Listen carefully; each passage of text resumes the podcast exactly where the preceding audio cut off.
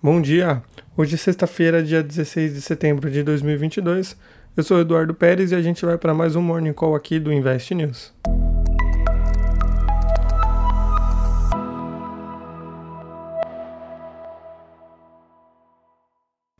Os mercados globais trabalham em queda nesta sexta-feira, dia 16, à medida que a gente se aproxima da próxima reunião do Fed, o Banco Central dos Estados Unidos, que acontece no dia 21 de setembro e a tendência de que os juros terminais no país superem a marca dos 4% fica mais presente nos ativos de risco, derrubando as cotações. Na Ásia, mesmo com os dados positivos da economia chinesa, as principais bolsas registraram quedas hoje. A produção industrial da China registrou uma alta acumulada em 12 meses de 4,2%, depois de registrar um crescimento em 12 meses de 3,8% no mês de julho. O resultado superou as expectativas do mercado, que projetavam uma manutenção desse ritmo de 3,8%, e a taxa de desemprego da China registrou uma leve queda ao passar de 5,4% em julho para 5,3% em agosto. Mesmo assim, no encerramento do pregão foram registradas quedas como no índice Nikkei com recuo de 1,11%, no índice Hang Seng com perdas de 0,89%, no índice Xangai em baixa de 2,3%, o TAIEX em queda de 0,74% e o sul-coreano KOSPI com baixa de 0,79%. E aí, passando para a Europa, o clima de aversão ao risco também contamina os mercados, com o agravante da divulgação do índice de preços ao consumidor da zona do euro, que registrou uma alta de 0,6% no mês de agosto, superando as projeções de um crescimento de 0,5%. O acumulado em 12 meses do IPC se mantém em 9,1% em linha com as expectativas, e o núcleo do índice, que exclui itens voláteis como alimentos e energia, mantém sua alta em 12 meses de 4,3%. Já no Reino Unido, os dados negativos são do setor de varejo, que registrou queda nas vendas de 1,6% em agosto resultado pior do que a queda de 0,5% esperada pelo mercado.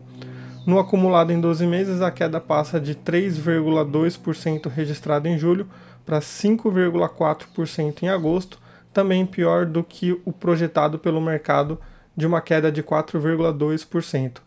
As principais bolsas europeias eram negociadas com quedas nessa manhã, como o índice alemão DAX registrando perdas de 1,58%, o CAC com queda de 1,19%, o FTSE oscilando entre perdas e ganhos com alta de 0,01%, o IBEX caindo 1,19% e o Eurostox com queda de 1,09%. E aí, passando para os Estados Unidos, a gente tenta observar nos pré-mercados por lá qual é o clima dos investidores nessa sexta-feira e os contratos futuros dos principais índices já eram negociados com perdas nessa manhã, como o Nasdaq com queda de 1,06%, S&P 500 com queda de 0,87% e o Dow Jones caindo 0,77%. Já as taxas das treasuries de até dois anos avançavam, enquanto os vencimentos mais longos registravam recuo, indicando que o mercado espera maiores juros no curto prazo, pela nova postura do Fed para conter a inflação dos Estados Unidos. E hoje, aqui no Brasil, foi divulgado o Índice Geral de Preços 10, o IGP-10, pela Fundação Getúlio Vargas, que registrou queda de 0,9% em setembro, depois de registrar uma deflação de 0,69% em agosto, enquanto as projeções para o índice eram de uma queda de 0,4%.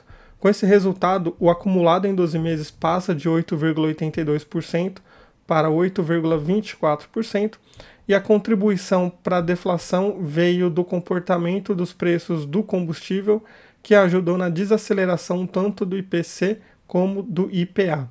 Dentre os índices que compõem o GP10, o índice de preços ao produtor amplo, o IPA, teve queda de 1,18%, o índice de preços ao consumidor, o IPC, registrou deflação de 0,14% e o índice nacional de custo da construção, o INCC, caiu 0,02%. A gente encerra o nosso Morning Call por aqui, mas fica sempre o convite para acessar o relatório completo no site Invest News. Uma boa semana para todos, um bom descanso e a gente se fala novamente na segunda-feira. Tchau, tchau.